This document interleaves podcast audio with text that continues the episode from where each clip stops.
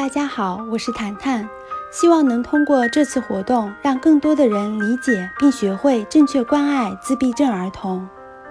第二章关于人际关系，虽然我很想交流。十一，为什么不看着对方的眼睛说话？我们看的不是对方的眼睛，要看着对方的眼睛说话。虽然一直被这样说，到现在我还是做不到。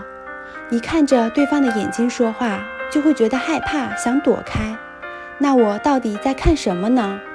大家一定认为在低头向下，或者在看对方身后的什么吧？其实我们看的是人的声音，当然声音是看不见的。我们是在用全部的感觉器官来听对方的话。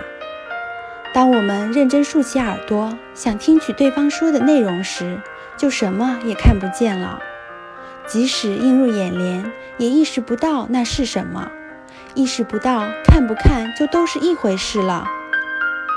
一直以来感到困惑的是，大家都想当然地认为，只有看着对方的眼睛，才是在认真地听着对方的话。